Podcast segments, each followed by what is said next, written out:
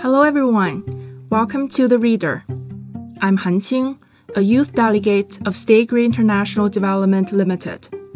What I'm going to read for today is selected from the speech by General Secretary Xi Jinping at the National Conference to review the fight against poverty and commend outstanding individuals and groups on February 25, 2021. We have won international acclaim for our achievements in the fight against poverty. These achievements would not have been possible without the strong leadership of the CPC, the Chinese people's spirit of self reliance and hard work, the solid material foundations laid down since the founding of the PRC, and particularly since the launch of reform and opening up. The perseverance and dedication of one official after another and the concerted efforts of all the party members and all the Chinese people. Based on our national conditions and our understanding of the structures underlying poverty alleviation, we have adopted a series of distinctive policies and measures, established a whole set of effective policies, working mechanisms, and systems, pioneered a unique Chinese path to poverty reduction and formed a Chinese theory on fighting poverty. We have upheld the leadership of the CPC to provide solid political and organizational guarantees for the fight against poverty. We have upheld the centralized, unified leadership of the Central Committee over the fight against poverty and planned and promoted related initiatives as part of the five sphere integrated plan and the four pronged comprehensive strategy. We have strengthened the working mechanism under which the central leadership makes overall plans, provincial authorities assume overall responsibility, and city and county authorities take charge of implementation. We have worked to ensure that secretaries of party committees at the provincial, city, county, township, and village levels tackled poverty alleviation as a major priority, and that all party members were mobilized in the fight. We have put in place a system whereby top leaders of the party and government bodies take full responsibility for the fight against poverty, with the leaders of 22 provincial level administrative units in the central and western regions signing pledges to the central authorities that they would achieve their objectives. Furthermore, we arranged that party and government chiefs of impoverished counties would not be moved to new posts while poverty eradication efforts were ongoing in their areas. We have worked to build up village organizations led by the party organization at the same level, and to strengthen village level party organizations so that they can be more effective in leading the people out of poverty.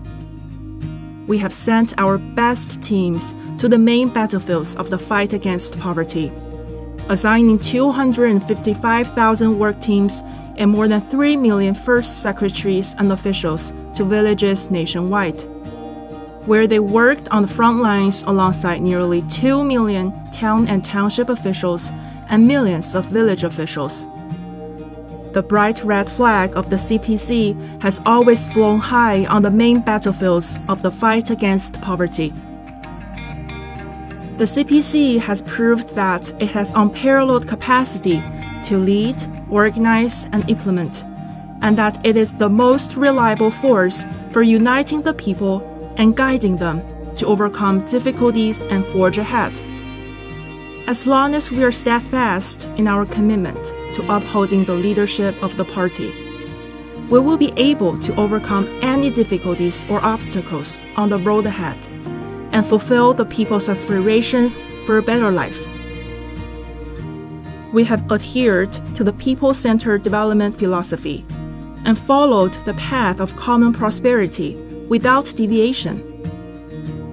To quote an ancient Chinese historian, the key to running a country is to first enrich the people. We have always stood on the side of the people and consistently emphasized that eradicating poverty, improving the people's lives, and achieving common prosperity are essential requirements of socialism. They are important manifestations of the CPC's commitment to its fundamental purpose of serving the people wholeheartedly and major responsibilities of the party and the government. We have made public satisfaction an important measure for the effectiveness of poverty eradication initiatives and focused our efforts on addressing the basic needs of the poor. We have given full play to the guiding role of government investment, cutting back on a number of other major projects to ensure funding for poverty eradication. Over the past eight years, central, provincial, city, and county governments have earmarked a total of almost 1.6 trillion RMB for poverty alleviation, of which 660.1 billion RMB came from the central government. The critical battle against poverty was launched in 2012. The following are some of the funds that have been directed to poverty alleviation. More than 440 billion RMB from land transfer between and within provinces to ensure cropland acreage and proper land use for construction. More than 710 billion RMB in microloans and 668.8 billion RMB in real lending to help the poor. 9.2 trillion RMB in loans for targeted poverty alleviation more than 100.5 billion RMB of government physical support and non-governmental financial help provided by nine eastern provinces and municipalities to the areas with which they were collaborating on poverty alleviation. Over 1 trillion RMB invested in poverty-stricken areas by designated enterprises from the eastern region. We have integrated government funds for rural development strengthened scrutiny over funds for poverty alleviation, and ensured that the money is used where it is needed most. These investments have provided strong capital guarantees for winning the fight against poverty. Our experience demonstrates clearly that for the undertakings of the party and country to be accomplished, all initiatives must serve one immutable goal realizing defending, and developing the fundamental interests of the people. While a conscious effort must be made to ensure that reform and development offer greater benefits to all the people in a fair way.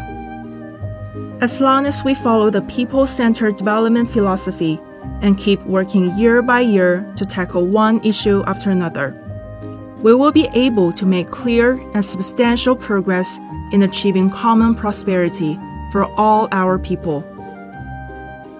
We have leveraged the strengths of China's socialist system in pulling resources behind major undertakings and are united in will and action to fight poverty. We have mobilized the whole party, the entire nation, and all sectors of society to join the war against poverty. This has allowed us to bring together the strength of the party, the government, the military, the public, and the academic community across the country and channel it towards the fight. We have reinforced collaboration between the eastern and western regions on poverty alleviation, encouraged provinces, cities, and counties to pair up with their counterparts and provide assistance and promoted the flow of talent capital, and technology to impoverished areas. We have organized and launched poverty alleviation assistance to designated areas, involving all central party and government departments, the other political parties, people's organizations, state owned enterprises, and the armed forces. We have ensured that all key counties under the National Development Driven Poverty Alleviation Initiative can turn to somebody for help. Different industries and sectors have brought their specializations to bear to fight poverty through the development of local businesses, science and technology, education, cultural programs, and health services, and by boosting the consumption of products and services from poor areas. Private enterprises, social organizations, and individual citizens have enthusiastically participated in poverty alleviation initiatives. And the 10,000 Enterprises Helping 10,000 Villages campaign has built up great momentum. We have established a comprehensive setup for poverty alleviation, in which government sponsored projects, sector specific programs, and societal assistance supplement each other as well as a social poverty alleviation system featuring coordination between regions, departments, and organizations in which all of society participates. The tons of millions of positive actions that have helped the poor demonstrate the tremendous compassion of our society and have merged to form an unstoppable force. CPC leadership and our socialist system have proved to be the fundamental guarantees for withstanding risks and challenges and overcoming difficulties through concerted efforts. As long as we uphold the leadership of the CPC and follow the path of Chinese socialism, we will be able to confront other serious challenges like poverty eradication and advance from victory to victory we have followed a targeted strategy in poverty alleviation and eliminated the root causes of poverty through development. We have emphasized that a targeted approach is the crux of the fight against poverty. We have committed to precise work in poverty alleviation in terms of the management of target groups, allocation of resources, and provision of assistance and set up a national registration system to ensure that resources have reached the people and the places that truly needed them.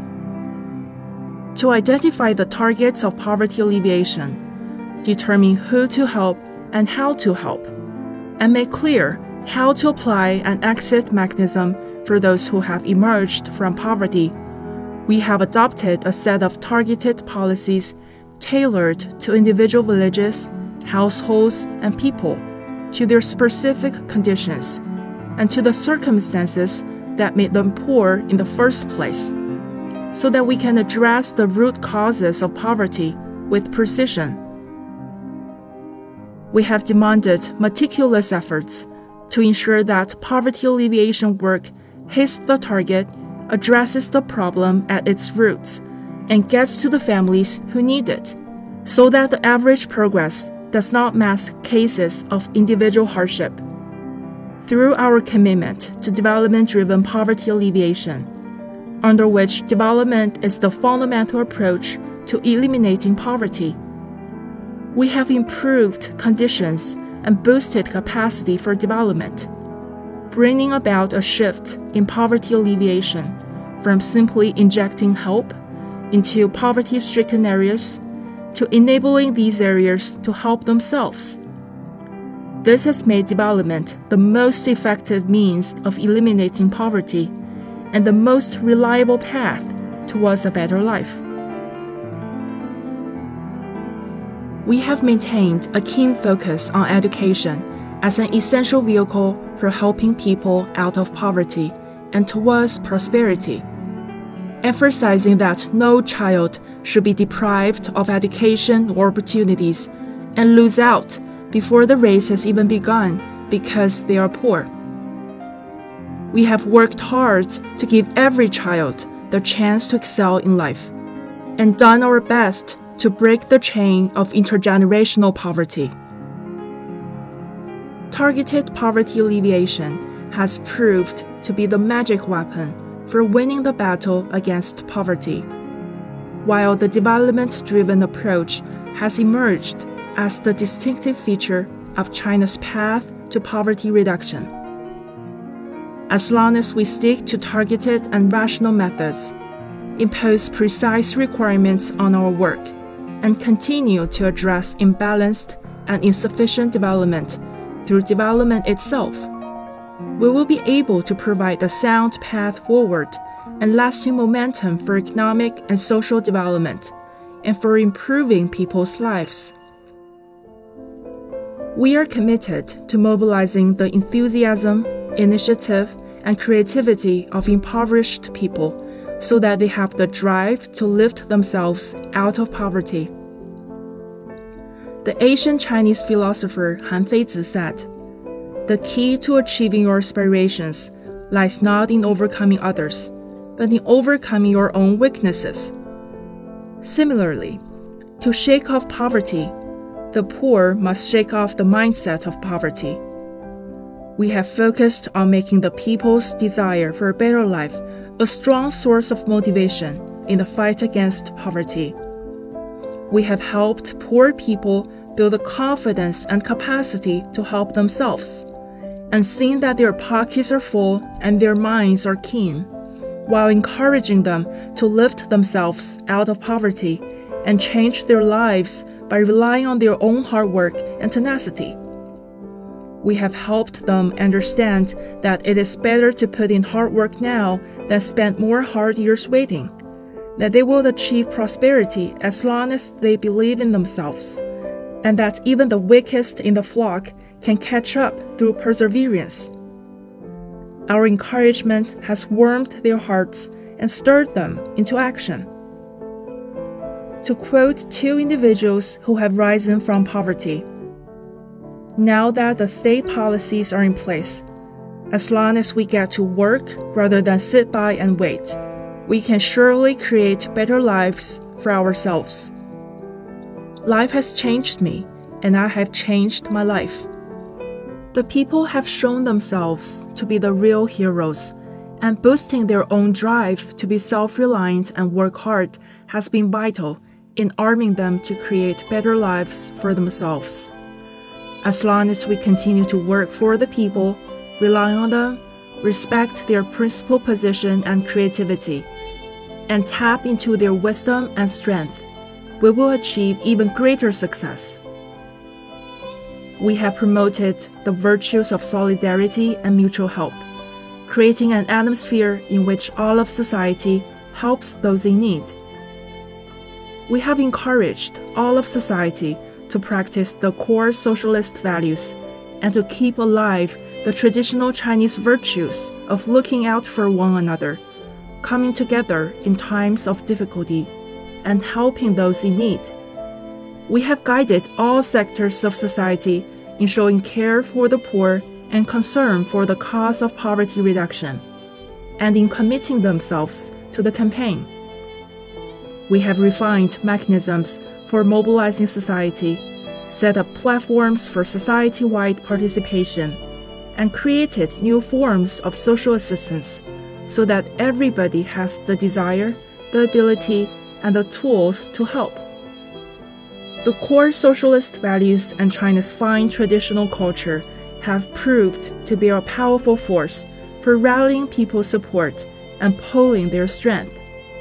As long as we remain firm in our moral values, as long as we continue to inspire positive energy that will drive all of society towards goodness and excellence, we will be able to equip the Chinese nation with an inexhaustible source of inner strength with which we can cleave the waves and sail forward.